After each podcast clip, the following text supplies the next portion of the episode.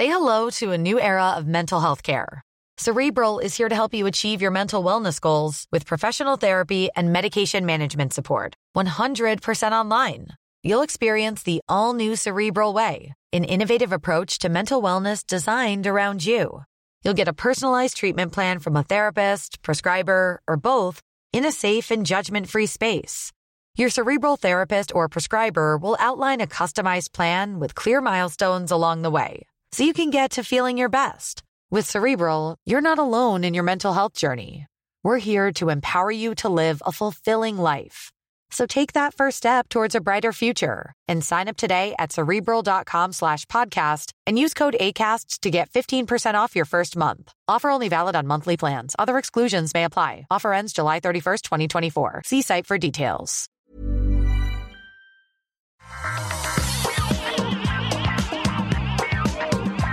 Bonjour à tous et bienvenue sur le Rendez-vous Tech. Qu'est-ce que le Rendez-vous Tech Vous demanderez-vous peut-être si c'est la première fois que vous écoutez cette émission?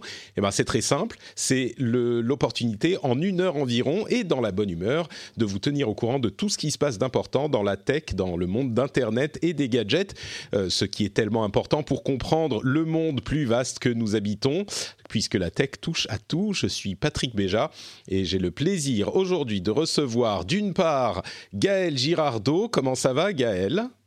Bonjour Patrick, écoute très bien. Et toi? Eh ben, ça va très bien aussi. Je suis prêt à parler de questions hyper faciles à résoudre, comme par exemple, euh, est-ce que c'est une bonne chose de pouvoir revendre ses biens euh, culturels numériques? Tu es paré pour discuter de ça, par exemple? Oh, on a combien de temps, rassure-moi? Deux heures, trois heures? Écoute, euh, une minute et demie environ. non, mais ça va, on va avoir des réponses hyper claires de notre ami patriote Aounchi Oshova, puisque c'est un épisode où on reçoit un Patreon d'un jour, un, animateur d'un jour, un patriote euh, euh, top niveau. Comment ça va, Aounchi? T'es en forme? Ça va, ça va, en forme. En forme. Je ne suis pas très juridiquement parlant, mais on, va y arriver. oui, on va. De toute façon, on n'est jamais des experts sur ce dont on parle. On est bien sur Internet.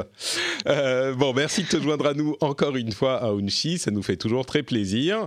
Euh, avant de se lancer, bien sûr, j'aimerais remercier. Alors, il y a quelques noms euh, que je tiens à ne pas rater, notamment le dernier. Attention, les patriotes qui soutiennent l'émission. Évidemment, c'est grâce à eux que l'émission est ce qu'elle est. Et j'aimerais en remercier certains aujourd'hui Sobiet, Talac, François Pied-Derrière, Thibaut Brugnot, Sylvain Douagnon, Thierry Sainton, Anthony Capriaccio, Michael Rizzo, AP Condomine, Colline et Attache Tatuc avec de la broche.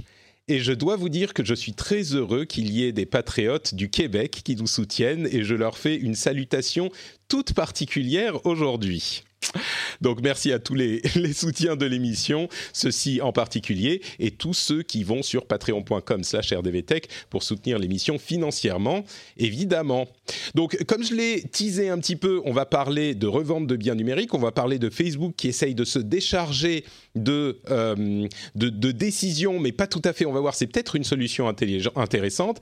On a bien sûr des impressions euh, sur les nouveaux produits Apple et notamment les iPhone 11 Pro ou pas Pro euh, et d'autres produits qui sont arrivés. On a des infos sur le nouveau Huawei, le Pixel 4 qui va arriver, etc., etc. Mais on se lance avec une décision qui a fait un petit peu l'effet d'une bombe dans le merveilleux monde de l'Internet il y a quelques jours de ça. Et on traitera de ce, sujet dans le rendez-vous jeu qui arrive avec un angle plutôt jeu vidéo puisqu'on parle spécifiquement de jeux vidéo, mais ça pourrait potentiellement affecter l'ensemble du monde numérique et de la possession de biens numériques à terme si les choses euh, continuent à évoluer. De quoi est-ce que je parle? Il y a quelques années de ça, UFC Que Choisir a assigné la société Valve, qui est une société qui aujourd'hui principalement euh, vendent des jeux vidéo. Ils ont leur magasin en ligne Steam et ils vendent des jeux vidéo, sauf que comme tous les euh, systèmes de ce type, et en particulier dans le monde des jeux vidéo, un achat de jeux vidéo sur cette boutique de jeux vidéo n'est pas réellement un achat au sens où on l'entend euh, dans le monde, dans, le, dans, les termes du monde réel. C'est-à-dire que on ne possède pas vraiment l'objet qu'on achète, on en a plutôt une licence, euh, on va dire perpétuelle d'utilisation. Dans les faits, concrètement, euh, ça change pas énormément de choses dans l'utilisation, c'est-à-dire qu'on achète le jeu, il est téléchargé sur notre disque dur, on euh, ne peut pas aisément le euh, copier d'un endroit à l'autre. Il faut toujours être connecté au euh, magasin au moins une fois par mois pour pouvoir continuer à l'utiliser. Il y a eu un système de euh, DRM, de gestion des droits numériques qui est assez verrouillé, comme c'est le cas dans de nombreux, dans de nombreux magasins d'achat de biens numériques.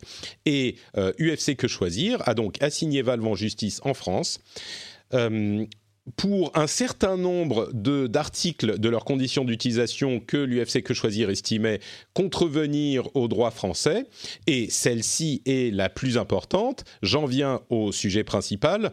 Euh, on n'a pas le Valve s'oppose à la revente de jeux euh, quand on en a acheté un sur leur magasin. En gros, ce qu'a dit le tribunal, euh, dans ce cas, euh, c'est que Valve ne peut pas s'opposer à la revente de jeux. Alors, il y a plein de euh, conséquences à ça et toutes les conséquences ne sont pas aussi claires qu'on pourrait le penser. C'est-à-dire que on pourrait, même si Valve décide que pour se mettre en accord avec la loi, ils vont autoriser la revente de jeux. On ne sait pas comment ça se passerait. Est-ce qu'il y aurait un système de, revente dans le magasin? Est-ce que eux, ils changeraient pas tout simplement leur, euh, euh, système de vente à la base pour dire, bah, on vous vend une licence pour 20 ans euh, qui est non transférable et c'est pas donc l'équivalent d'un achat d'objets physiques, etc., etc. Mais il n'empêche. même si Valve a évidemment fait appel, ça pose cette question euh, qui, de prime abord, pourrait avoir une réponse simple. Euh, est-ce qu'il est souhaitable que nous puissions revendre nos objets numériques de la même manière qu'on peut revendre nos objets physiques? Et donc, euh, on en plaisantait tout à l'heure, je me retourne vers Gaël à ton avis, est-ce que, bah, tout simplement, est-ce que c'est souhaitable Est-ce que ça serait une bonne chose? UFC que, choisir ouvre une brèche qui risque de, s'ouvrir jusqu'aux tribunaux européens. Je pense qu'il va y avoir des appels pendant des années, donc on n'est pas encore aux conséquences tout de suite. Mais est-ce que finalement, la manière dont s'est développé Internet, euh, avec le fait que généralement on ne peut pas revendre les objets numériques qu'on achète, est-ce que c'est pas néfaste pour les consommateurs? Alors, d'abord, moi, je suis ravie parce que je vais pouvoir revendre toute la collection euh, Steam de mon mari. je trouve ça formidable. Lui va te dire qu'il est moins content. Oui, j'imagine qu'il aura un avis un petit peu différent sur la chose. Donc, tu vois, c'est pas si évident que ça. Non, plus sérieusement, euh, effectivement, ça commence par l'industrie du jeu vidéo, mais ça, effectivement, ça concerne du coup derrière bah, toutes les, tous les autres, hein, euh, les livres, la musique, les vidéo.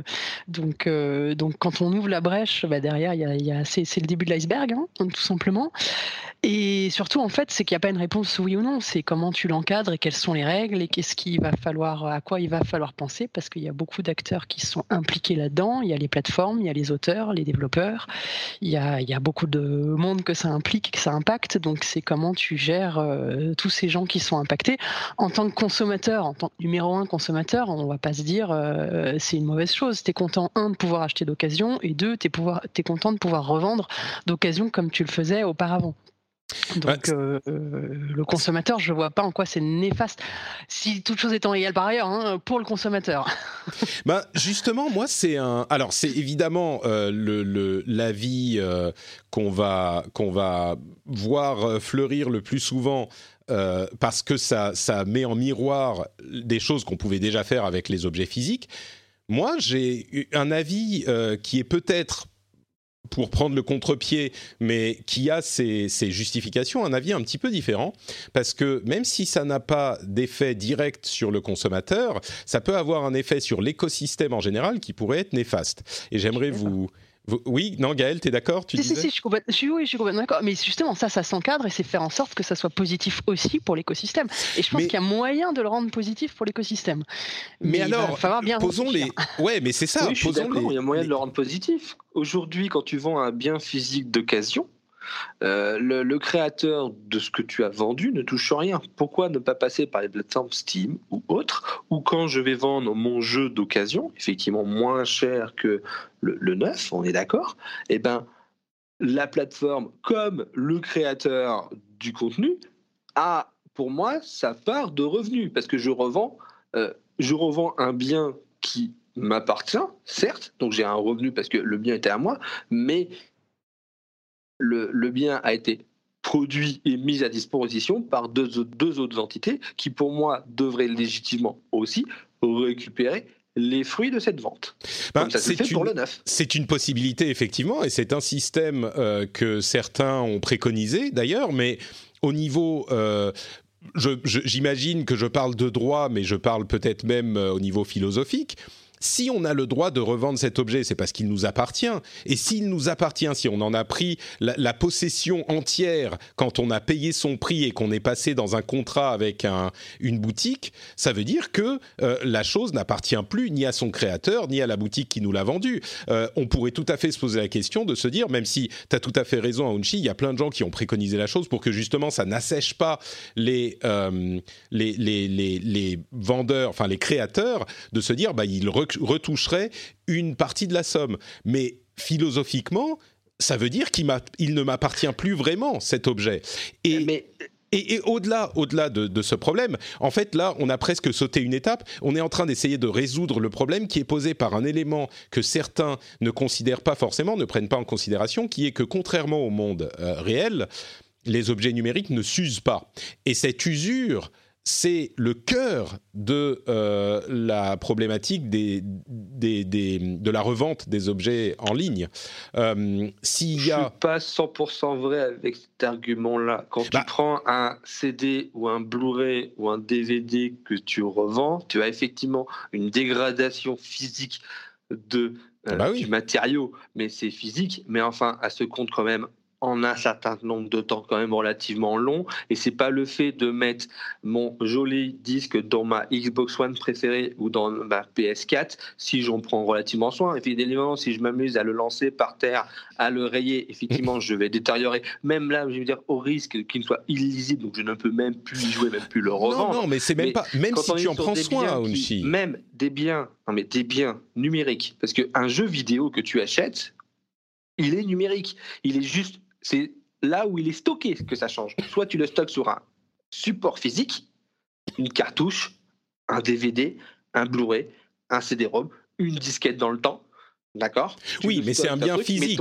Quand on parle, non, non, mais, attends. Quand on parle, attends une seconde, attends une seconde. quand on parle de bien numérique, on le met en opposition à un bien physique, que ça soit un CD, une cartouche. Le fait que sur le support il soit numérique, ça n'a pas d'importance. C'est un bien physique qui va pouvoir s'user, qui va être euh, euh, passable d'une personne à l'autre et euh, le, qui n'est pas mis en compétition avec toutes les copies en même temps. Quand c'est un bien numérique, la, la, la suite logique de cette question, c'est pas euh, ah bah Patrick va prendre son jeu numérique qui a été acheté et il va aller le revendre sur le bon coin. C'est pas comme ça que ça se passe. Comme tout le monde est en compétition dans l'univers numérique, on va avoir des euh, jeux d'enchères avec des des, des, euh, hôtels de vente et quand on va vouloir acheter tel jeu, eh ben on va pas aller regarder toutes les versions qui sont offertes. On va prendre la version la moins chère et il va y avoir évidemment des algorithmes qui vont vous faire la version la moins chère et donc le jeu sera toujours disponible pour tout le monde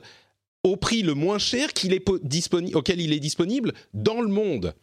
Et ça, ça, a un effet hyper pervers sur euh, la valeur des choses.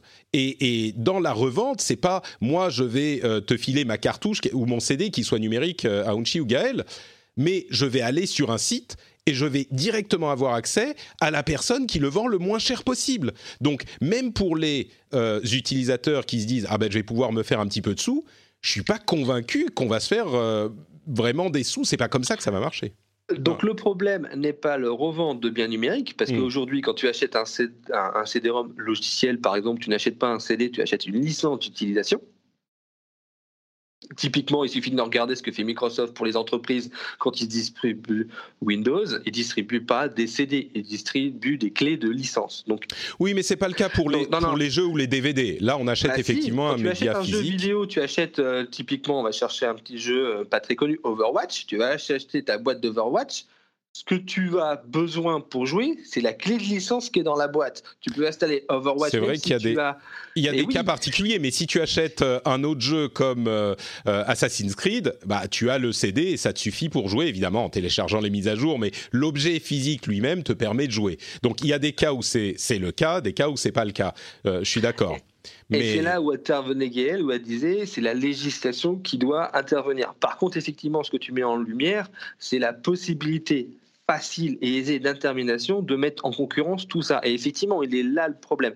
Pour moi, ce procès-là pose une question philosophique qui est la euh, propriété de biens numériques vs propriété de biens physiques. Et c'est pour ça que pour moi, le procès, je trouve extrêmement intéressant et, euh, et même très, quelque part, ça posera de vraies questions de fond que euh, Valve ait été condamné il y aura effectivement des appels parce que ça pose clairement sur la table le débat du que signifie la propriété numérique. C'est une question qu'on a éludée depuis des années, depuis presque le début de l'Internet. On l'a toujours éludée. Qu'est-ce que signifie le côté propriété numérique? Quand on va sur n'importe quel site de vente d'objets numériques, il nous demande de acheter. Et quand on achète, on achète la propriété seulement la propriété numérique. Ah, c'est la licence, oui. Et eh ben c'est là où, ça devient compliqué.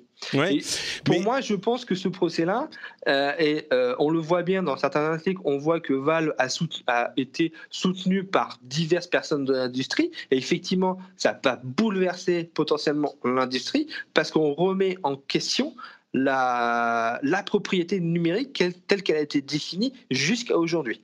Eh bien justement, la propriété numérique telle qu'elle a été définie jusqu'à aujourd'hui, moi je me demande si elle n'a pas pris un chemin, son chemin naturel, un petit peu comme la sélection naturelle euh, à l'ère du numérique, pour prendre sa forme optimale. Là je me retourne vers Gaël. Euh, étant donné tous les problèmes dont on a parlé, le, problème de la rétribution des, auteurs, parce que un autre élément dont on n'a pas qu'on n'a pas évoqué, c'est que on a des soldes incroyable, des prix qui se sont, euh, euh, qui se sont abaissés sur toutes ces plateformes. Euh, pour s'adapter au fait justement qu'une fois un bien acheté, bah, il était acheté, il ne revenait plus en circulation, et donc les prix ont, sont descendus. si jamais on pouvait revendre les biens qu'on a achetés en numérique, il n'est pas du tout impossible, il est même probable, je crois, que euh, les prix à la vente de base euh, remontent parce que justement, bah, il y aurait plus de biens en circulation, etc. Gaël, est-ce qu'il ne serait pas euh, juste de dire que cette sorte de, sélection naturelle a, amené la situation de la vente de biens numériques sans législation là où elle devrait être ou, alors est-ce que, enfin, je ne sais pas, moi, moi, il me semble qu'il n'est pas inconcevable que la situation telle qu'elle s'est établie, contrairement à de nombreuses autres situations dans le domaine du numérique, soit en fait pas si problématique que ça aujourd'hui. Le fait de ne pas pouvoir le revendre, tu veux dire? Bah C'est ça, le fait de ne pas pouvoir le revendre, c'est intégré à tous les, les, niveaux de la chaîne, et donc les prix ont baissé, on a des soldes incroyables, les jeux euh, baissent de prix assez vite parce que euh, euh, justement, il n'y a pas de, de, revente possible, donc ils viennent après 2, 3, 4 mois prendre la place des, des, des prix en seconde main en baissant les prix neufs entre guillemets, euh, j'ai l'impression que l'écosystème a évolué. En intégrant cette donnée qu'on ne peut pas les revendre, et donc tout s'est adapté, et que venir maintenant dire on peut revendre, euh, si on venait dans 405 ans dire on peut revendre les jeux euh, en seconde main, eh ben, ça poserait plus de problèmes que, de, que, que de, ça n'amènerait de solution en fait, je pense qu'il y a deux éléments euh, qui sont qu'il faut prendre en compte. La, première chose, c'est de dire justement, en fait, c'est la façon dont on, a vendu les choses. C'est qu'aujourd'hui, on a dit, on, vous le vend euh, et ça vous appartient, vous en êtes propriétaire. Donc effectivement, parce qu'à moment où tu en es propriétaire, bah, tu te dis, j'en fais ce que j'en veux. Donc je pense qu'il faut revoir les conditions et dire, et je, crois que je l'ai vu d'ailleurs euh, plusieurs fois écrit quelque part, c'est dire, bah, en fait, finalement, on va donner des licences à, durée déterminée et on va dire mmh. que ça dure tant de temps et, ça réglerait une partie du problème. je ne sais pas si c'est vrai ou pas, mais en tout cas, voilà. En tout cas, c'est déjà de bien définir finalement le bien numérique. Qu'est-ce qu'on, est-ce que c'est une vente? Est-ce que c'est un droit d'usage à un temps donné? Donc ça, effectivement, de toute façon, il faut le peut-être recadrer les choses, le recadrer, en, ne prétendant pas qu'on vend l'objet. Oui, bon, exactement. je comprends. Bah, c'est bêtement de la, de la loi. Hein. Oui, oui, non, non, tu as raison. Une vente, ça, veut dire quelque chose juridiquement, et, et là, de fait, oui, ce qu'on fait chez Valve, par exemple, c'est pas un achat, ouais. Hmm. le deuxième point, c'est peut-être de dire, euh, est-ce qu'il y a moyen, et c'est euh, peut-être pas la solution, hein, mais, euh, mais, une piste, c'est de dire, reprendre ce qui a été fait pour euh, la chronologie des médias et l'adapter pour, le jeu vidéo, et c'est de dire, bah, finalement, un film quand il sort, bah, alors ça a été changé depuis d'ailleurs, mais, mais c'est passé une fois qu'il était sorti, il avait le droit de sortir en DVD un an ou six mois ou trois mois après, etc. etc. Et de dire, bah, pour les jeux vidéo, c'est pareil, finalement, après une sortie, il doit avoir plusieurs temps possibles. Le premier temps, c'est la vente officielle.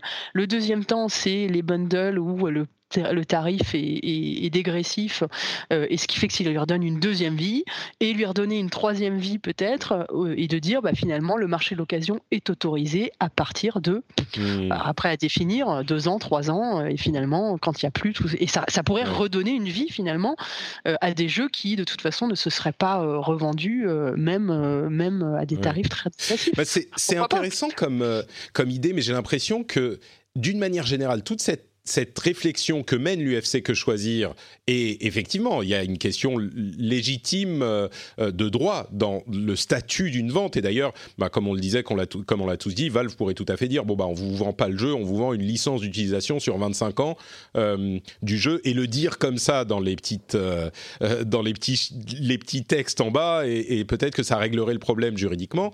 J'imagine que c'est vers une solution de ce type qu'on se dirigerait, mais j'ai l'impression qu'on rentre un petit peu, qu'on essaye de faire rentrer au forceps le, concept de la vente dans le monde physique euh, dans le contexte numérique et que ça collerait pas forcément parce que les, tous les aménagements que tu décris Gaël en fait sont euh, déjà mis en place aujourd'hui avec des réductions de prix. C'est-à-dire qu'aujourd'hui, euh, trois mois après, on commence à avoir des, prix euh, diminués de 30-40% sur les jeux qui sont, qui sont sortis. un an après, on a des soldes incroyables qui nous permettent d'avoir le prix du jeu, le, jeu au prix, à un prix vraiment très bas et qui rémunère déjà le créateur du jeu, qui soit indépendant. D'ailleurs, les indépendants seraient beaucoup plus affectés par ce type de problème que les grosses sociétés, mais qui rémunère donc le créateur du jeu et le magasin de la même manière que le décrivait euh, Aounchi ou quand on disait ah bah il faudrait peut-être des systèmes pour rémunérer machin bah ok en théorie, ça se passe pas exactement comme ça se passe dans le monde réel, mais en pratique, la rémunération se fait déjà dans sous ces formes-là. Donc euh, bon, c'est pour ça que je me dis on est peut-être un petit peu en train d'essayer de, de faire passer au forceps le truc. C'est, Tu sais, c'est l'ancien monde contre le nouveau monde, c'est toujours cette nouvelle guerre. Euh, euh, et, c'est l'ancien monde qui dit, bah, nous, on a, on a subi la révolution numérique, et ben maintenant, on va vous, on va vous obliger le numérique à, subir votre propre révolution numérique contre le numérique. Bah, généralement, c'est ça qui, qui, est, euh, qui est le cœur du problème. J'ai l'impression que là, c'est, c'est plus si on va vraiment au fond du fond, c'est ce que tu disais, Gaël. C'est la question de la signification légale des, termes. Euh, et l'UFC que choisir qui s'en saisit, comme c'est son rôle d'ailleurs pour la défense du consommateur, mais au final, je ne suis pas certain que s'ils arrivent à leur fin, euh, le consommateur s'en en ressorte euh, euh, favorisé au final. Parce que comme je disais, ce système de... C'est garanti qu'on arriverait à un système d'hôtel des ventes qui vous trouve immédiatement le prix le plus bas, ce qui est bien si on veut acheter, mais si on veut vendre, euh, c'est pas génial. Si on est le créateur, c'est pas génial, etc. etc. Mais pardon et Oui, mais ne serait-ce que... Attends, je veux juste redonner la parole à Gaël, et puis je te, je te dis après. Euh, non, non, enfin surtout, c'est pas, pas comprendre euh, finalement les nouvelles tendances et les, nouvelles euh, générations. On n'est plus sur le monde de la propriété. Si tu hmm. regardes toutes les nouvelles tendances, c'est je partage tout, je partage ma voiture, rien ne m'appartient. Et, et, à une limite, on est sur des formules d'abonnement, quoi, et on, y arrive dans tous les domaines. C'est ça, et c'est hmm. vraiment dans tous les domaines aujourd'hui. Aujourd'hui, tu n'as plus besoin d'avoir les, les, jeunes, ils ont plus besoin de voiture et, ça se loue partout. Tu peux partager un, voyage, un conducteur, etc. Enfin, on n'est plus dans ce monde de la, de la propriété pure. Et effectivement, c'est pas comprendre ces nouvelles tendances-là de vouloir absolument reparler de propriété. Mais, mais en tout cas, ça soulève le débat et ça nous amène vers des. Enfin, je pense que le débat est intéressant. Ça amène l'écosystème aussi à, repenser les choses et, ça va peut-être amener des bonnes choses. Oui. Aounchi, je te donne la parole et puis on avance. Moi, je pense qu'in fine, on va pas forcément autoriser la, vente d'occasion, mais par contre, ça va certainement clarifier ce que ça l'acte d'achat d'un bien numérique. Hmm. Aujourd'hui, c'est un peu voire totalement flou. Effectivement, le public du rendez-vous tech est bien au courant que quand ils vont acheter quelque chose de numérique, un bien numérique, je ne parle pas d'un service, effectivement, je parle bien d'un bien numérique, ils savent que c'est une licence d'utilisation, que je ne peux pas la revendre, que je ne peux pas la léguer en cas de décès, que je ne peux pas faire ce genre de choses. Mais on a beau être aussi beau et magnifique qu'on veut, on n'est pas la majorité de la planète, loin de là. et, euh, et je pense que ce que va faire le FC ne va pas forcément faire avancer les choses, mais au tout du moins, si le gros bénéfice est de clarifier ça pour tout le monde, eh ben quelque part on aura gagné quelque chose. Oui, tout à fait. Je, je m'aligne complètement sur cette conclusion. Euh, alors, le deuxième sujet que je voulais traiter et pour lequel je voulais vous poser la question, euh, Facebook toujours en train de se, d'essayer de se dépêtrer de la grande problématique qui se pose à eux aujourd'hui, c'est de prendre les décisions sur le contenu généré par leurs utilisateurs. Euh, et évidemment, quelle que soit la décision qu'ils prennent, euh, d'une part, il y a des gens qui leur demandent de prendre des millions de décisions très très vite et de prendre des bonnes décisions. Et les bonnes décisions, euh, ce, qualificatif dépend de la personne qui euh, observe la décision. Quelle que soit la décision qu'ils prennent, il va y avoir une partie des euh, observateurs et des utilisateurs qui va être satisfaite et une autre partie qui va être très mécontente et qui va faire savoir ce mécontentement. généralement, je crois même qu'on peut dire que c'est limite moitié-moitié, quelle que soit la décision. Donc, c'est très difficile de se sortir de ce, ce, ce cette problématique. Évidemment, on parle de suppression de contenu controversé. Hein. Euh, c'est de ce, problème essentiellement euh, qu'on parle ici. Eh bien, ils ont euh, commencé à travailler sur une énième solution qui pourrait peut-être être plus efficace que les autres, c'est la constitution d'un comité de surveillance, on va dire, un oversight board, qui euh, sera composé euh, à terme d'une quarantaine de membres, avec un membre, une partie de ce comité qui serait un comité de sélection et qui attribuerait les différentes décisions à euh, une partie des membres du comité, qui serait entièrement extérieur ou on va dire aussi détaché de Facebook que possible. Dans les cas où il y aurait une problématique très compliquée qui euh, aurait besoin d'un d'une décision euh, euh, plus ferme que d'autres. Évidemment, ça ne sera pas le cas pour toutes les décisions que doit prendre Facebook, parce qu'il y en a, comme on le disait, des millions par, par jour et par semaine.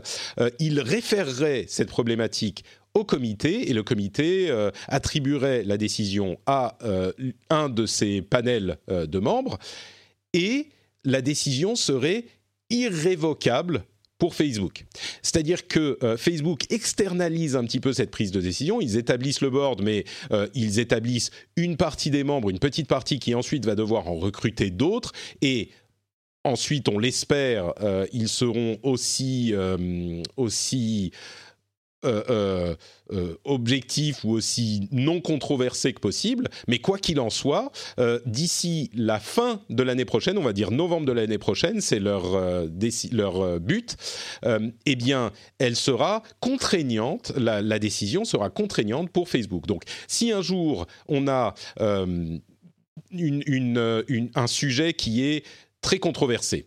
On va parler d'un personnage politique qui dit quelque chose d'inacceptable, d'un humoriste qui dit quelque chose qui n'est pas acceptable, euh, d'une chaîne d'information qui dit quelque chose qui n'est pas acceptable, des trucs très publics de ce genre-là. Facebook n'aura plus à prendre la décision entre guillemets eux-mêmes il, dans ces cas un petit peu high profile, qui font beaucoup de bruit, il réfère le problème au comité et le comité qui sera donc encore une fois, je le précise, hein, constitué de membres extérieurs, peut-être de gens qui sont euh, philosophes, qui parlent des questions d'éthique, qui sont des euh, avocats ou des juges ou des anciens juges, etc., ou des journalistes, qui sait, euh, des gens respectables, ils prendront des décisions et Facebook s'y tiendra. Je trouve que c'est une solution qui est pas inintéressante, qui de but en blanc comme ça, je dirais, est peut-être même euh, une bonne manière de faire les choses. C'est la moins pire peut-être de ce que j'ai entendu jusqu'ici, mais je suis curieux d'avoir euh, votre avis. Gaël, est-ce que c'est la solution pour euh, enfin que Facebook ne soit plus critiqué, quelle que soit la décision qu'ils prennent? La, solution, elle n'existe pas. C'est un problème qui est impossible. Euh, je pense que tu l'as très bien dit. C'est la moins pire des solutions. Euh, il, comme il y aura toujours des gens qui seront contre les décisions qui sont prises, on pourra toujours critiquer le board parce qu'on sera pas content et on dira il pas, il y a pas assez de diversité, il y a pas assez, euh, ou ça pourra même être des problématiques culturelles. On va dire en Europe, ce contenu il passe très bien, mais il passe pas en Asie ou aux États-Unis.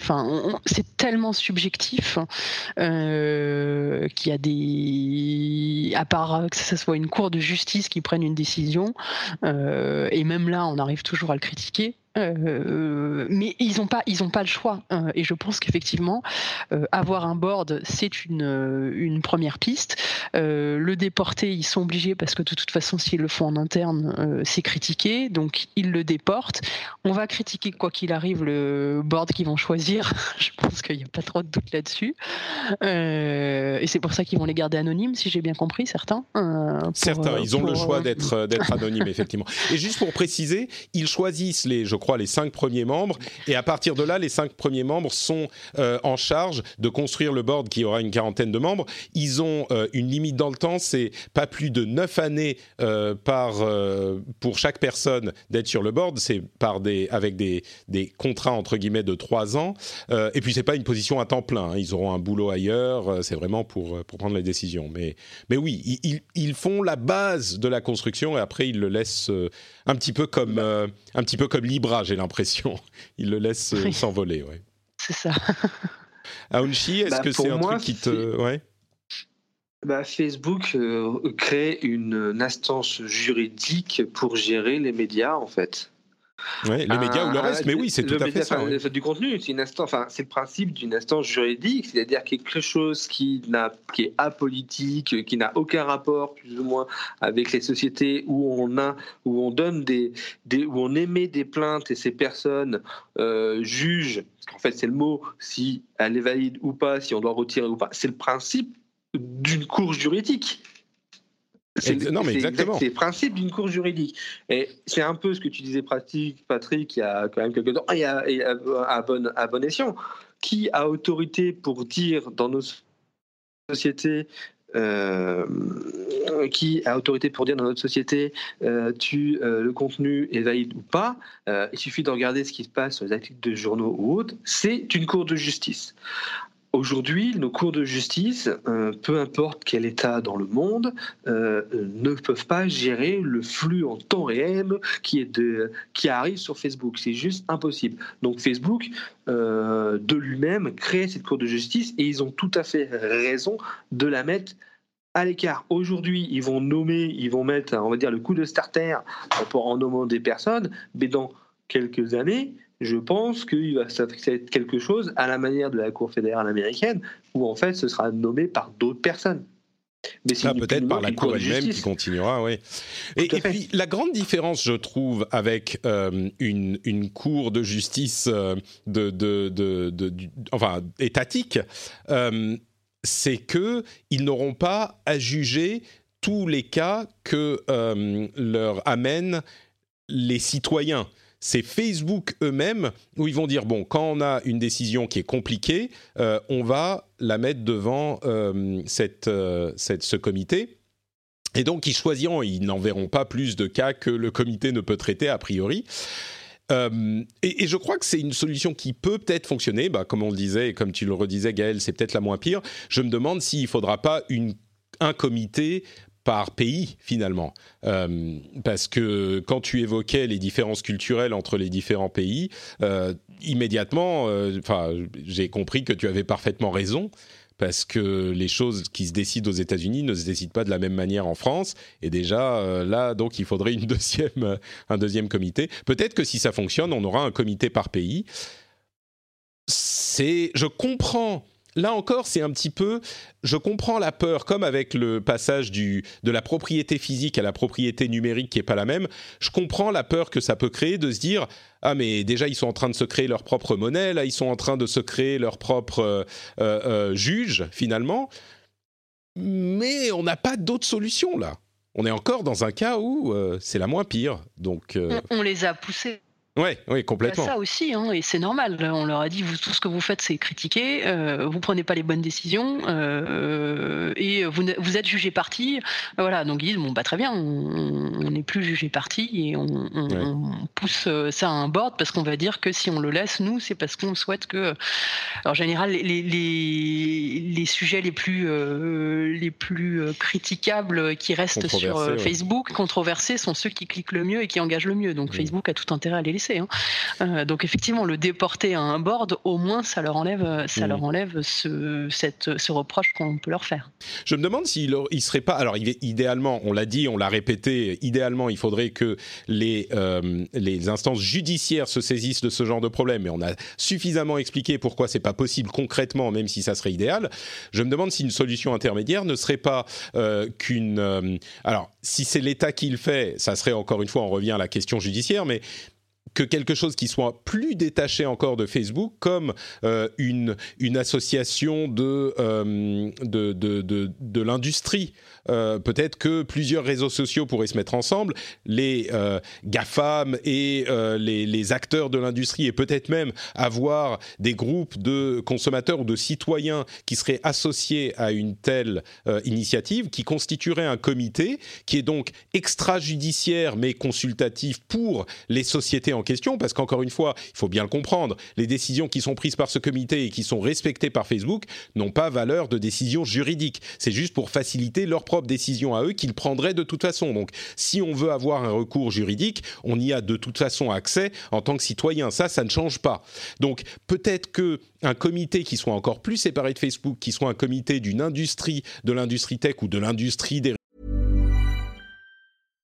If you're looking for plump lips that last, you need to know about Juvederm lip fillers. With Juvederm Volbella XC and Juvederm Ultra XC, your lip look, whether it's subtle or bold, can last up to one full year with optimal treatment and no additional maintenance. Find a licensed specialist and see if it's right for you at Juvederm.com today. That's J U V E D E R M.com. Add fullness to lips in adults over 21 with Juvederm Volbella XC or Juvederm Ultra XC. Do not use if you have severe allergies or a history of severe allergic reactions, or if you're you're allergic to lidocaine or the proteins used in Juvederm. Tell your doctor if you have a history of scarring or taking medicines that decrease the body's immune response or that can prolong bleeding. Common side effects include injection site redness, swelling, pain, tenderness, firmness, lumps, bumps, bruising, discoloration, or itching. As with all fillers, there's a rare risk of unintentional injection into a blood vessel, which can cause vision abnormalities, blindness, stroke, temporary scabs, or scarring. For full important safety information, visit juvederm.com. When you're ready to pop the question, the last thing you want to do is second guess the ring. At Bluenile.com, you can design a one of a kind ring with the ease and convenience of shopping online. Choose your diamond and setting. When you find the one, you'll get it delivered right to your door. Go to Bluenile.com and use promo code LISTEN to get $50 off your purchase of $500 or more. That's code LISTEN at Bluenile.com for $50 off your purchase. Bluenile.com, code LISTEN. réseaux sociaux, de la communication, etc. Peut-être même y associer des instances euh, euh, euh, de presse, des, des, groupes de presse, ou Dieu sait qui, je ne sais pas, je lance des idées comme ça, mais peut-être que c'est une solution que la société civile euh, s'attelle à cette tâche et que ça pourrait être un comité auquel peuvent se référer les euh, grandes sociétés qui ont des problèmes difficiles à résoudre, euh, des décisions difficiles à prendre et de demander l'avis de, de, ce, de ce comité. c'est peut-être une direction à explorer parce qu'on n'en a pas de meilleure, quoi.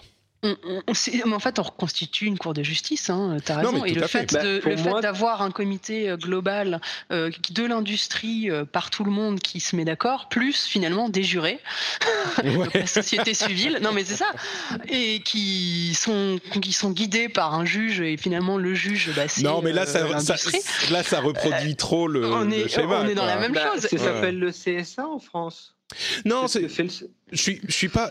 le CSA est quand même euh, un, une euh, euh, institution étatique. C'est quand même géré par le gouvernement. C'est pas. Oui, mais c'est l'industrie civile, enfin l'État, qui a créer une commission, le CSA, pour réguler euh, l'audiovisuel. Si bien évidemment il y a des débordements hmm. sur l'audiovisuel, tu finis après dans la cour de justice. Oui, tu veux dire que c'est euh, l'avant-juge, quoi. Effectivement, il y a peut-être un petit ça peu ressemble de... à ce que va faire Facebook, sauf que là, c'est hmm. et là, où je trouve que c'est dommageable, c'est que c'est Facebook qui le fait de lui-même. Ce n'est pas là où tu disais Patrick, ce n'est pas la société civile qui se dit bah hmm. on n'arrête pas, on tape du, du, sur le dos de Facebook. Ouais, c'est pas bien ce que vous faites, c'est pas bien ce que vous faites. Mais peut-être qu'il aurait fallu qu'ils prennent. C'est pas bien, on les aide pas pour dire attendez, on va, on va essayer, mmh. de vous aider. Bah peut-être que Facebook montre la voie pour s'auto-réguler d'une certaine manière. Euh, et, et, et, oui, peut-être qu'il y a une étape entre. Euh, tu as, raison finalement, Unchi, entre le CSA et euh, Facebook qui prend les décisions en interne. C'est cette solution qu'ils sont en train de proposer. Peut-être qu'il est possible de la reprendre juste un étage au-dessus et de la séparer encore un petit peu de Facebook. Bon là, on fait des plans sur la comète. En tout cas, ce qui va se passer, c'est ce oversight board qui va être mis en place d'ici un an pour Facebook et on aura le temps de voir si ça marche ou pas et peut-être euh, de s'en inspirer euh, si ça fonctionne et de continuer à leur taper dessus avec raison euh, si ça ne fonctionne pas. Bon, bah écoutez, c'est déjà deux gros sujets qu'on a abattus. Avant de continuer avec des sujets un petit peu plus légers et euh, les photos de nuit que prend l'iPhone 11 Pro, j'aimerais vous parler deux minutes de euh, Patreon et euh, de l'extraordinaire euh, action des patriotes qui soutiennent le contenu qu'ils apprécient. Si vous appréciez le rendez-vous tech, si vous l'écoutez depuis un moment, dites-vous que peut-être ça serait intéressant de le soutenir financièrement. Ça serait intéressant évidemment parce que vous avez le plaisir de soutenir le travail de qualité que je vous propose. J'espère en tout cas que c'est votre avis. Et puis, vous avez aussi le plaisir d'avoir des petits bonus de différentes natures. Euh, pour tous les soutiens, vous avez accès au flux euh, du podcast privé des Patriotes, qui est d'une part euh, sans publicité, bien sûr, mais aussi avec des contenus supplémentaires, des éditos, des petits positrons avant leur sortie en public, etc., etc. Vous avez à des niveaux supplémentaires l'accès par exemple au Slack, qui est une communauté extraordinaire. Quand on dit que l'Internet est euh, un petit peu euh, euh, agressif et négatif, et eh ben c'est pas du tout le cas dans le Slack. Je vous invite à aller y faire un tour et de nombreux patriotes y ont accès. Il y a plein d'autres petits bonus de ce type-là. Donc si vous appréciez l'émission, que vous voulez la soutenir et que vous voulez des bonus, et eh ben allez y jeter un coup d'œil. Franchement, je pense que ça vaut la peine. Euh, et puis, avant de euh, refermer cette petite euh, page, je voudrais rappeler aux auditeurs qu'il y a une rencontre en live le 20 octobre. Alors, il y a un podcast live aussi au Paris Podcast Festival, mais ça, vous pourrez essayer de, venir, on en parlera plus tard, mais essayez de venir. En fait, il y a un nombre de places limitées les places réservées sont déjà réservées pour les quelques places que j'avais, mais il y aura quand même d'autres places en plus, donc j'espère qu'il y aura assez de places. Comme euh, je le dis parfois, j'ai peur qu'il n'y ait pas assez de monde en fait et que la salle soit à moitié vide. Donc euh, voilà. Mais quoi qu'il en soit, à côté de ce podcast live, il y a la rencontre, notre IRL, notre rencontre podcastique qui aura lieu juste avant, donc le dimanche 20 octobre, à la Gaieté Lyrique dans le euh, cadre du Paris Podcast Festival, dans le foyer historique. Donc on se retrouvera là-bas pour prendre un petit verre. Donc si vous êtes sur Paris, venez y faire un tour. Ça sera à midi le dimanche 20 octobre à la Gaieté Lyrique dans le cadre du Paris Podcast Festival. Et je vous remercie euh, très chaleureusement de venir si c'est le cas. Euh, parlons un petit peu de l'iPhone. J'en plaisantais sur Twitter. J'ai genre euh, une vingtaine de, d'articles, de, notes pour un sujet qui va faire finalement quelques minutes seulement, parce qu'on va pas parler. En fait, c'est un petit peu tout ce à quoi on s'attendait, ces iPhone 11 et 11 Pro. Les choses notables c'est que la qualité de la photo de nuit, du, mode nuit de l'iPhone 11 Pro est euh, assez satisfaisante et les tests qu'en ont fait les photographes euh, professionnels euh, sont concluants en ce sens que contrairement aux photos, au, mode photo de nuit qui existait sur les autres appareils et notamment sur le Pixel 3 qui était très performant, eh bien la photo conserve cette qualité de photo de nuit et ne passe pas en fait l'image euh, en mode presque jour, qui était euh, ce que faisait le Pixel 3. Euh, à voir ce que fera le Pixel 4, peut-être qu'il fera encore mieux à son annonce dans un petit peu moins d'un mois maintenant, mais en tout cas, pour le moment, le, la qualité de, de, de l'iPhone 11 Pro est convaincante. Et d'ailleurs, il y, y, a un photographe pro qui a fait quelques tests et qui a mis des, des photos incroyables qu'il a pris avec, ce qui a donné lieu à des commentaires assez intéressants sur Twitter, dont celui qui est que euh, les utilisateurs normaux ne peuvent pas faire des photos de ce type parce qu'ils n'ont pas les capacités avec euh, nos, smartphones et donc euh, les tests des photographes pros ne valent pas grand-chose. Et je comprends tout à fait cet argument, mais ça m'a amené, amené à la réflexion que c'est sans doute le cas mais c'est aussi le cas avec des photographes, des, appareils photo euh, professionnels, des appareils photo, euh, des gros boîtiers DSLR euh, argentiques ou pas argentiques, mais réflexes, des, boîtiers réflexes. Je marque mon âge là. je viens de, passer mon anniversaire, ça se sent. le, les, les, appareils réflexes bah, c'est pas parce que vous avez un appareil réflexe que vous allez tout à coup prendre une bonne photo. Euh, les pros, ils les utilisent, mais ils savent les utiliser. Donc, j'ai l'impression qu'on est un petit peu en train de passer avec nos appareils photo. Euh, une bonne photo, c'est pas un problème d'appareil, c'est un problème de sujet et de cadrage. Non, bien sûr. Vous avez mais, qui va non, mais attends, Aounchi, une seconde. Attends, une seconde. Je, ce, que, ce que je voulais dire, c'est que on est en train d'arriver pour les euh, appareils euh, euh, les, appareils photo des téléphones à un niveau qui permet de faire des bonnes photos si on sait ce qu'on fait, de la même manière que c'est le cas avec un appareil réflexe. Mais euh, si on ne sait pas ce qu'on fait, on n'aura pas mieux ni avec un appareil photo classique réflexe, ni avec un appareil photo de, de, téléphone. Mais il n'empêche que celui-là peut faire mieux, et il peut faire de mieux en mieux. Mais pardon, Aounchi, tu disais? Non, non, mis à part ce, troll gratuit sur, euh, sur une photo. Euh, non, non, non, effectivement, euh, Apple, quand, enfin, je suis repassé récemment sur un, sur un iPhone. quand on prend une photo avec un Apple, c'est simple. Apple, au niveau de l'image, il a, ils ont cet ADN de restituer, on va dire, les vraies couleurs, les vraies teintes, les, le vrai moment, enfin le hmm. vrai moment pris, pas forcément euh, qu'on a monté nous-mêmes avec notre œil, mais grosso modo les vraies couleurs, les, ce qu'on voit réellement.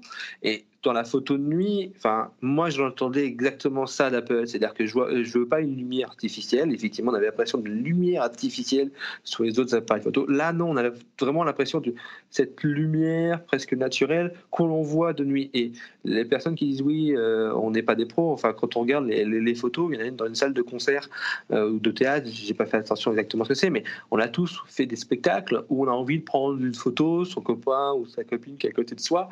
Et effectivement, on a tous notre smartphone dans la poche et avoir cette fonction de, euh, de photo de nuit de bonne qualité pour tout le monde, je te rejoins, c'est un plus pour tout le monde. Effectivement, on n'aura pas les cadrages et euh, le, choix du sujet d'un professionnel, mais on aura notre choix du sujet où sur le moment, on aura passé un bon moment dans un concert ou en théâtre, euh, dans une salle, dans la pénombre avec une personne qui en apprécie et on prend euh, la photo du moment pour se souvenir de ce moment-là.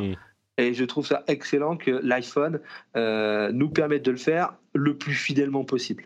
C'est vrai que cette question de fidélité euh, est importante aussi. J'ai entendu quelqu'un dire que sur Android, il y a des constructeurs qui ont soit le meilleur matériel, soit le meilleur, les meilleurs algorithmes. On parle de Google dans le cas des algorithmes, bien sûr, Apple, ils ont un petit peu le, milieu pour les deux, de très bons appareils et de très bons algorithmes, mais ils ont cette fidélité en plus. Et quand on pense aux appareils, euh, aux, smartphones, c'est l'appareil qu'on a dans sa poche. Et on, se dit que euh, on veut la meilleure photo possible parce qu'on pourra pas la reprendre. Moi, je pense à mon fils. Euh, c'est pour ça aussi. Bon, je vais pas prendre un iPhone 11 Pro, mais j'en prendrai un l'année prochaine. C'est pour ça aussi. Je me dis, euh, c'est des, photos que je pourrais pas reprendre plus tard. Le moment est passé. Et, et donc, il y a cette, cette motivation et la fidélité que tu évoquais à Unchi est hyper importante. C'est quelque chose de c'est ce qu'on recherche finalement dans une photo. Et à voir si le Pixel 4, comme je le disais, le 15 octobre, il sera présenté. Euh, pour le moment, l'iPhone a, semble-t-il, repris un petit peu le devant, mais dans un mois, ça se trouve, ça sera le Pixel 4 qui sera repassé devant. Euh, Gaël, tu, tu, tu, as des, des, préférences dans tous ces sujets euh, Apple? Sur le téléphone, en fait, en fait, moi, je cherche un téléphone qui a de la batterie, qui est pas fragile et qui appelle, mais euh, un Nokia 3210, quoi, tu vois. Bah, écoute, euh, les iPhone Pro et même le 11 un petit peu, ils avaient été vendus comme ayant plus de batterie lors de la présentation. Ça aussi, ça a été confirmé. Enfin, plus de batterie. Ils durent plus longtemps. Ils avaient fait tout un foin sur le, sur le, c'est ça. Ils avaient fait tout un foin sur le processeur et il est certain qu'il a été amélioré, qu'il est plus économe, etc. Mais ils ont aussi 25, entre 18 et 25% de batterie en plus. Donc forcément, ça dure plus longtemps, c'est confirmé. Ouais. non, mais moi je suis pas en Finlande, donc j'ai pas besoin de photos de nuit tout le temps, tu vois. Euh, L'hiver arrive, ouais, c'est ça. non, non, je trouve ça très bien, mais effectivement, euh, photo, moi je suis tellement mauvais photographe que du coup, c'est pas, c'est pas, c'est pas le features qui va me faire euh, prendre le, nouvel iPhone. Euh, voilà. Donc, bon.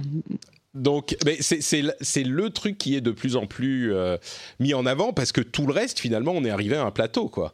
Donc, euh, c'est de plus en plus mis en avant sur tous les, nouveaux smartphones et je suis certain que le Pixel 4 euh, aura lui aussi sa, sa petit, son petit moment. voilà notre mode, notre mode amélioré Night Mode qui, qui prend d'encore meilleures photos.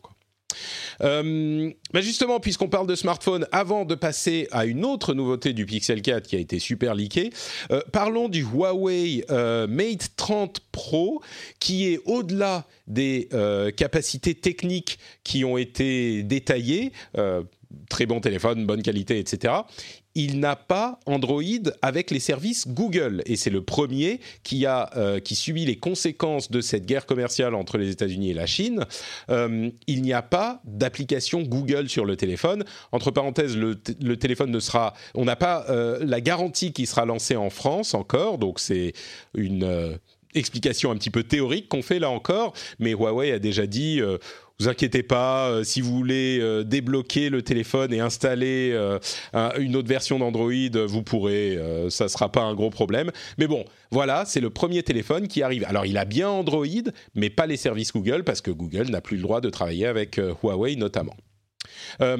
et donc on évoquait le Pixel 4, il y aura une autre nouveauté sur le Pixel 4, à en croire les rumeurs, mais bon, elles se font persistantes, c'est la possibilité de le contrôler avec des mouvements de la main, c'est leur fameux projet Soli, qui est une sorte de Face ID slash Kinect, pour ceux qui connaissent, euh, mais donc on pourra contrôler avec la main en passant la main devant, c'est pas les premiers à le faire, mais euh, ils implémenteront ça dans euh, leur prochain Pixel, à voir si ça sera vraiment utile.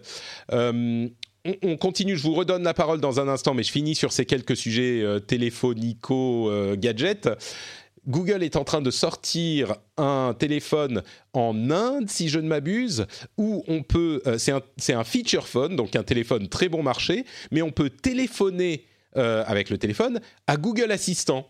Euh, et on pourra parler à Google Assistant en hindi ou en anglais. C'est des téléphones sur lesquels on n'a pas d'assistant vocal euh, parce qu'ils sont vraiment des téléphones basiques. Et bien là, on peut téléphoner littéralement utiliser son téléphone pour téléphoner et poser une question à Google Assistant. C'est un moyen intéressant, j'ai trouvé, d'amener leur euh, produit Google Assistant, qui est très high-tech, dans des euh, marchés qui sont euh, un petit peu moins poussés au niveau de, des, des, fonctionnalités.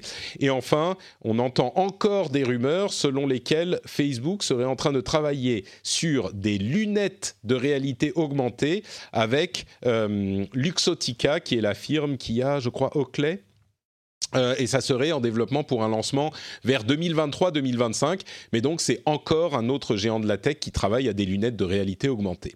Bon, ça fait un, gros morceau. Avant de continuer avec Netflix et YouTube, etc., est-ce que parmi ces sujets, Huawei, euh, Pixel 4, euh, téléphone, euh, Apple, Google Assistant, il y a des choses qui vous ont marqué, Gaël? Euh, non, on n'en a pas parlé, mais le nouvel iOS 13 est intéressant. Euh, je ne sais pas si tu l'as.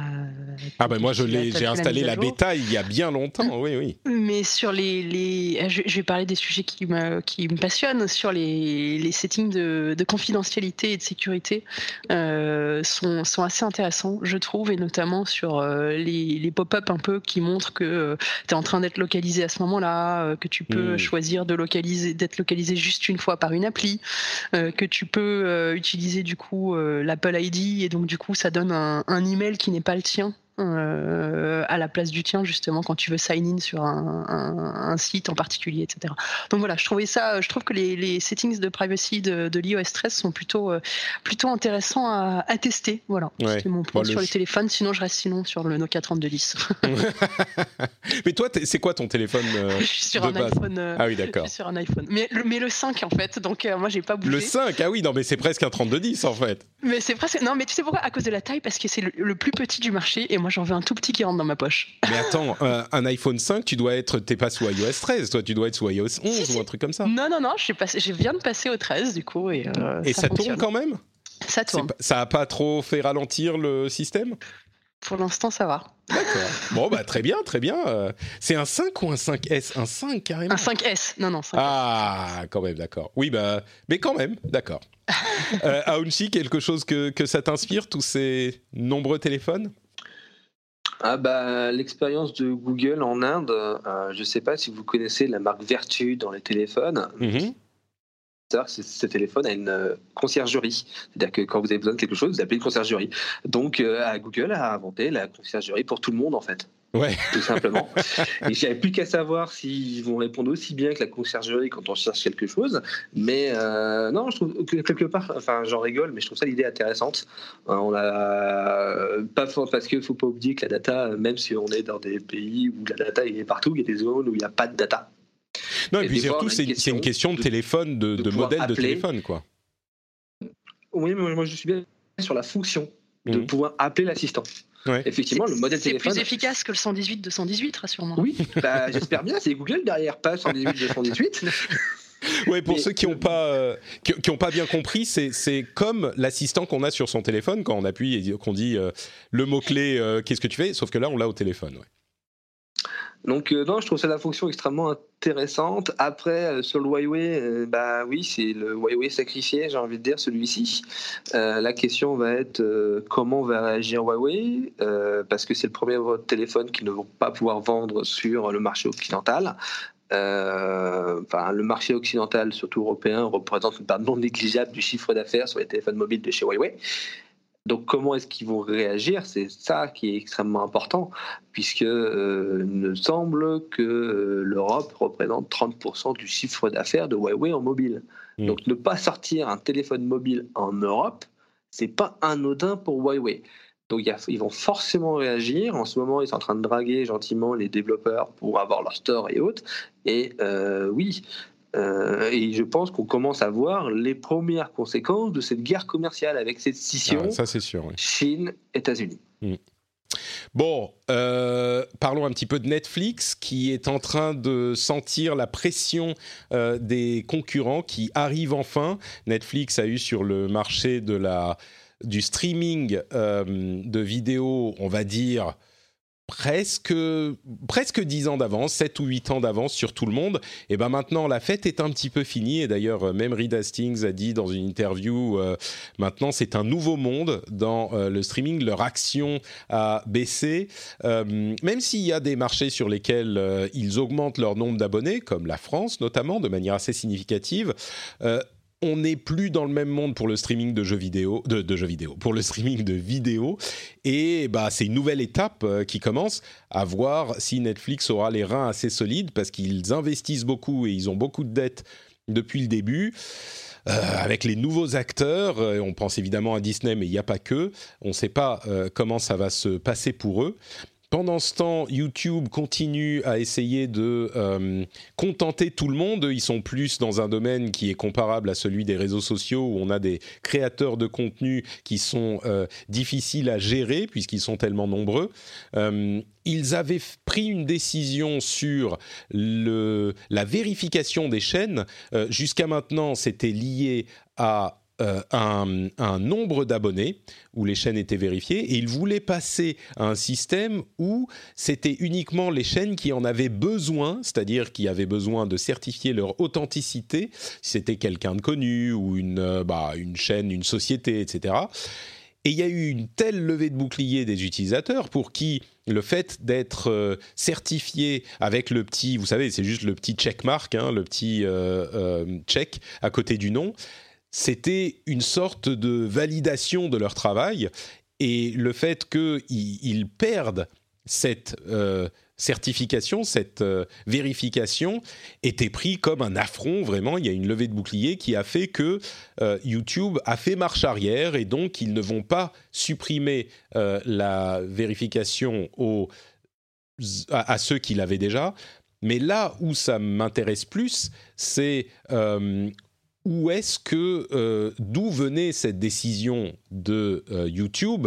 Qu'est-ce qui les pousse à vouloir faire ça? C'est peut-être simplement le fait de se dire, euh, quand il y a quelque chose de critiquable qui se passe avec une chaîne qui est certifiée, eh ben ça donne un petit peu l'impression que euh, YouTube approuve. Donc on fait marche arrière et on rebrande, on, euh, comment dire, recadre euh, la signification de cette vérification. Bon, c'est une décision qui, je crois, est compréhensible, mais il faut prendre en compte l'état des choses tel qu'il est aujourd'hui. Et enfin, Amazon serait en train de travailler à un service de musique haute qualité euh, pour 15 euh, dollars par mois. Ça serait aux États-Unis dans un premier temps. 15 dollars par mois ou seulement 13 pour les abonnés euh, Prime. je pense que le marché est mûr pour avoir des offres. Il y en a déjà chez certains. je crois même que Spotify, si je ne me trompe pas, fait, a une offre un petit peu meilleure qualité, qui ne satisfait certainement pas les audiophiles parmi nous. Mais euh, je pense que le marché commence à être mûr et je suis surpris même que ça, ait pris aussi longtemps.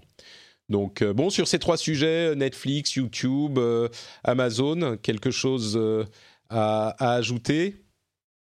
Parmi vous, Gaël? Écoute, tu dis les choses tellement bien, euh, Patrick. non, pas forcément. Mais oui, on ne peut pas te remplacer. Euh, non, non, rien de rien de plus à ajouter que qui serait intéressant. Donc, euh, d'accord. Mais, c'est des sujets intéressants. quoi d'autre? Alors, tiens, on, on, va pas passer deux heures dessus non plus, mais Amazon justement a déclaré vouloir ce, ce, comment dire, a déclaré vouloir réduire ses émissions carbone euh, complètement, de les réduire à zéro d'ici 2040. Euh, c'était à l'ONU dans le cadre des discussions sur le climat, euh, etc. Ils ont commandé une centaine de milliers de vannes électriques. C'est le cas aux États-Unis etc., etc.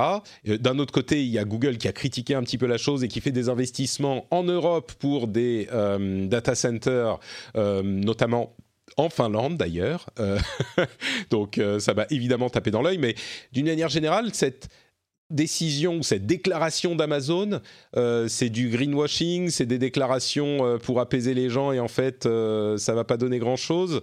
Est-ce que vous avez un, un avis là-dessus? Gaël, je vois que tu t'es démuté, je donnerai la parole à Unchi après. Je pense qu'il y a forcément du greenwashing, comme tout le monde le fait. Après, je pense qu'il y a aussi un argument économique euh, euh, euh long terme. Je pense que ça leur coûtera moins cher à, long terme d'avoir que de l'électrique. Donc, euh, au-delà, au-delà de, du greenwashing, je pense que c'est dans leur intérêt économique d'aller, d'aller faire ça. C'est oui, je pense qu'il y a tout à fait de ça. Aounchi, tu es du même avis? Ouais, je suis du même avis. Pour moi, c'est du greenwashing et l'intérêt économique pour Amazon. Euh, il faut pas, pour moi, enfin parlons d'Amazon.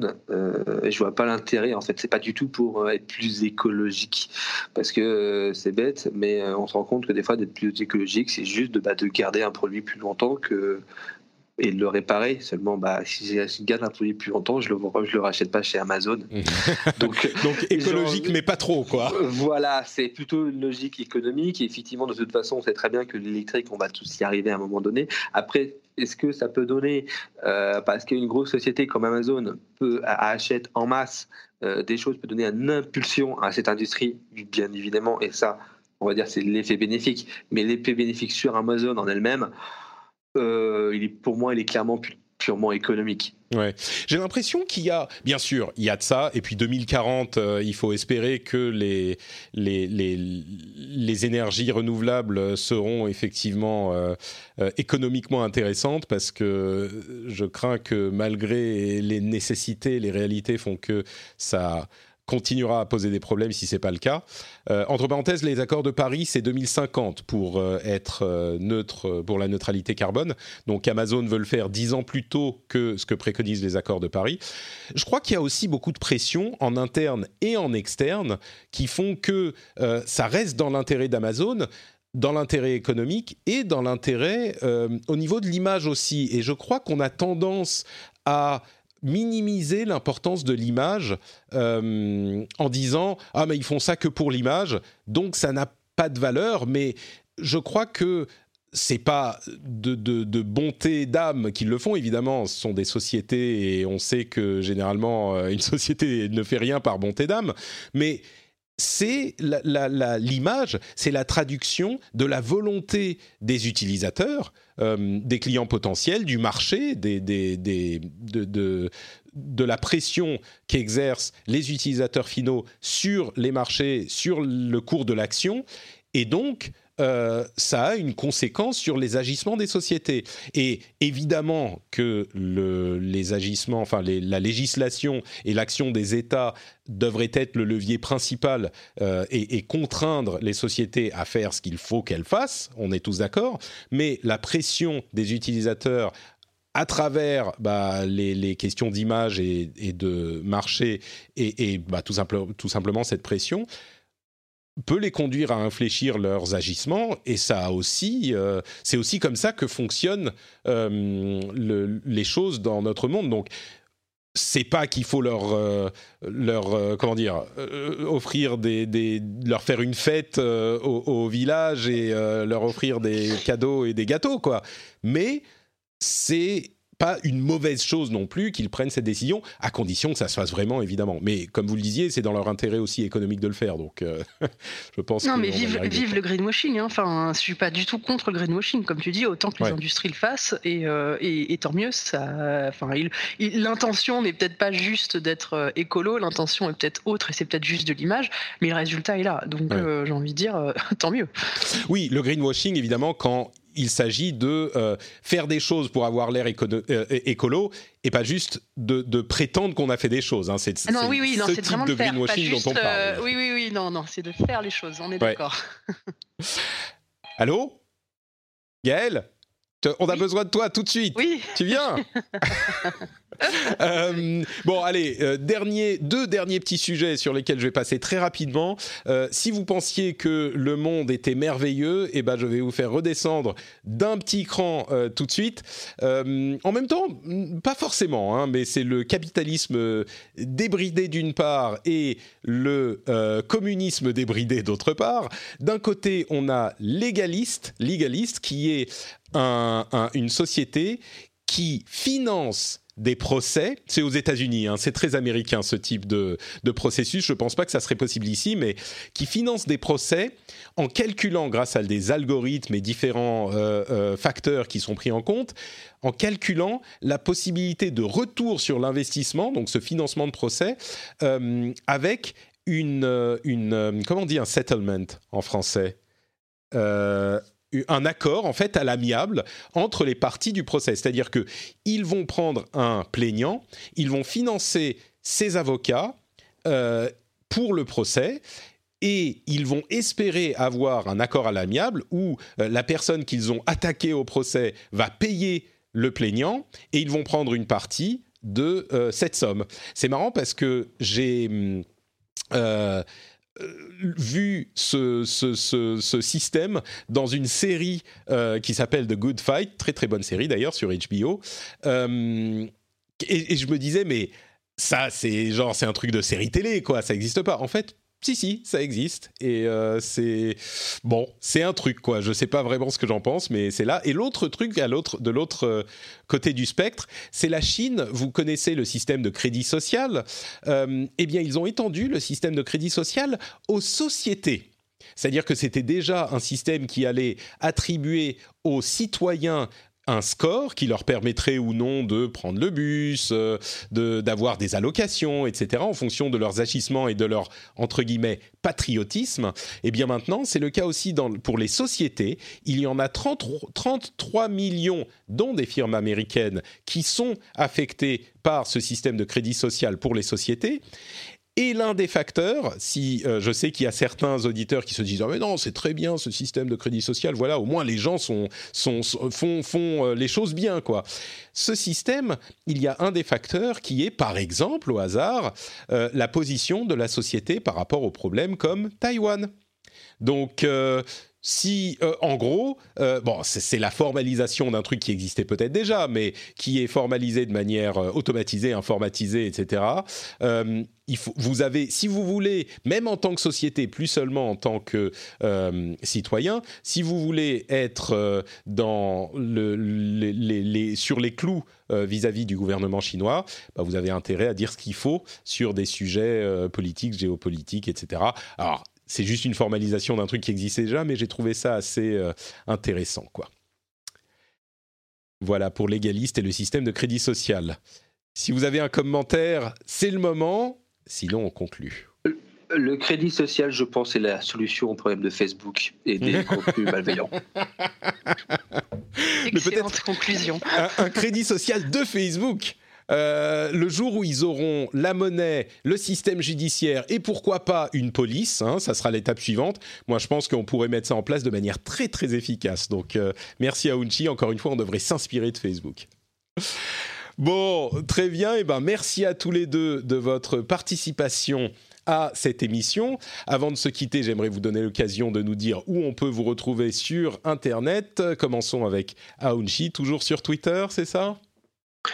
Toujours sur Twitter et euh, bah, éventuellement aussi le 20 octobre. Ah, super, tu seras là. Euh, je compte sur toi, comme d'habitude, le 20 octobre, euh, comme on le disait, à la Gaieté Lyrique, au, au podcast, Paris Podcast Festival. Gaël, que se passe-t-il chez Coude? Écoute, donc euh, on peut suivre Coude sur euh, coude underscore fr, on peut aller sur le site coude.fr et puis j'en profite très rapidement pour dire que Coude euh, recrute. Donc si il y a des gens que ça intéresse l'éducation numérique et justement de faire un peu le décryptage de la tech et du numérique pour pour les jeunes au travers du jeu, ben, on recrute du game designer, du développeur, on prend aussi du freelance. Donc donc si ça vous intéresse, bah, écrivez-nous sur atcoud.fr. Tout tous les posts sont, postés sur, notre site, sur Facebook, sur LinkedIn, partout. Donc euh, voilà. Coude.fr euh, pour, euh, comme point de départ et vous verrez s'il y a des choses qui peuvent vous intéresser. Super Merci Gaël. Pour ma part, c'est Note Patrick sur Twitter, Facebook et Instagram. Et vous pouvez retrouver cette émission sur FrenchSpin.fr, nous dire ce qu'on a dit d'intelligent ou de pas très intelligent, bien sûr, en commentaire, ou alors la financer sur patreon.com slash rdvtech. Et euh, petite anecdote comme ça en passant, euh, je viens, euh, c'était très en retard, mais je viens de m'abonner à différents groupes de presse euh, généraliste. J'ai fait euh, le, Monde, Le Figaro et Mediapart, et, je me suis abonné. Et c'est marrant, j'ai dit ça sur Twitter. Il y a toujours des gens. On dit, il y a des gens qui sont pas contents. Des gens qui n'étaient pas contents sur Mediapart, des gens qui n'étaient pas contents sur Le Figaro, des gens qui n'étaient pas contents sur Le Monde. Enfin, c'était bon. Bref, si vous voulez euh, savoir qu'il n'y a rien au monde qui fait la, l'unanimité, vous pouvez tweeter un truc. Quoi que ce soit, vous aurez quelqu'un qui vous dira qui vous dira que c'est pas bien. La Terre euh, n'est pas plate. Voilà, exactement, exactement. Euh, si, si, tu vas dire que euh, la Terre est ronde, il y aura des gens pour t'expliquer qu'elle Je sais, c'est pour ça. Et, donc, je, me suis abonné et euh, c'est simplement parce que je veux, même si l'internet est formidable, fantastique, il y a une chose qui fait pas très bien, c'est euh, rémunérer le, vrai journalisme et le vrai, travail euh, de, qualité. Je trouve que c'est pas idéalement fait sur internet et donc je me suis dit bah voilà, je vais m'abonner et, ça va aider un petit peu. Et, je me suis rendu compte que pour se désabonner, euh, quand je l'ai tweeté, il y a d'autres personnes qui m'ont dit ça aussi, généralement il faut envoyer un courrier physique. Euh, alors, il y en a qui sont sympas et qui vous le font, euh, même si vous envoyez un mail ou même si vous les appelez au téléphone. Mais c'est vraiment l'ancien monde, quoi. Il faut envoyer un courrier physique pour se désabonner, ce qui est quand même extraordinaire. et bon, moi, comme je le disais, je le fais pour soutenir le journaliste, donc ça va pas m'arrêter. Mais je vous rassure, sur Patreon, c'est pas du tout le cas. Vous vous abonnez, vous désabonnez absolument quand vous voulez. Euh, d'un instant à l'autre, vous pouvez vous abonner. Non, c'est pas vrai. on ne peut pas se désabonner. si, on, si, on, se désabonne, il y a un problème, euh, le bouton bug. On est obligé de s'abonner. J'ai, euh, je suggérais ça justement sur Twitter quand ils me l'ont dit. Je me suis dit, je devrais m'en inspirer. Euh, pour se désabonner du soutien au rendez-vous tech, il faudrait venir me, me, donner la lettre de désabonnement et un bouquet de fleurs en main propre chez moi. sinon, ça marche pas désolé. C'est bah, un système, euh, c'est précisé, précisé dans les petites lettres en bas. Euh, mais non, Patreon, tu, euh, tu, ton adresse est en Patreon ou pas Parce que j'ai envie de me désabonner du coup. Tout à coup, tout à coup, ouais, c'est ça. Non, non, c'est très simple sur le site directement. Vous vous abonnez, vous choisissez la somme, le nombre d'épisodes que vous soutenez et vous vous désabonnez absolument quand vous voulez. Donc Patreon, encore une fois, le meilleur système de soutien qui soit. Et évidemment, même aujourd'hui, le, le, le rendez-vous tech n'existe pas sans Patreon et c'est lui qui me donne son, mon indépendance. Donc merci à tous ceux qui choisissent de soutenir l'émission financièrement. On vous fait de grosses bises et on se donne rendez-vous dans une semaine pour un nouvel épisode. Ciao à tous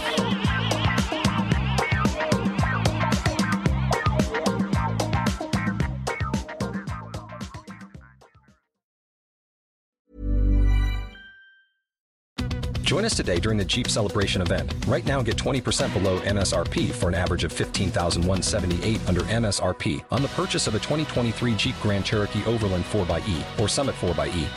Not compatible with lease offers or with any other consumer incentive offers. 15,178 average based on 20% below average MSRP from all 2023 Grand Cherokee Overland 4xE and Summit 4xE models in dealer stock. Residency restrictions apply. Take retail delivery from dealer stock by 4 1. Jeep is a registered trademark.